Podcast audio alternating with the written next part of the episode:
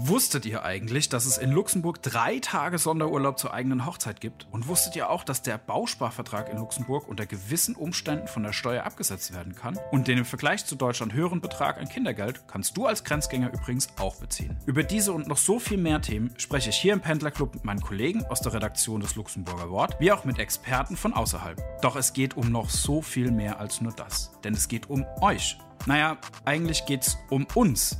Denn auch ich bin einer von knapp 50.000 Pendelnden aus Deutschland. Was können andere Pendelnde von euren Erfahrungen lernen? Welche Fragen interessieren euch und wozu konntet ihr nie eine richtige Antwort finden? Schickt mir jetzt eine E-Mail an pendler.wort.lu. Mein Name ist Marc und ich pendle seit knapp fünf Jahren regelmäßig aus der Region Trier ins Großherzogtum. Der Pendlerclub trifft sich alle zwei Wochen immer mittwochs auf wort.lu in der Wort-App und überall da, wo es Podcasts gibt. Abonniert euch also schon jetzt in eurem Podcast-Player der Wahl. Anfang Dezember geht's endlich los.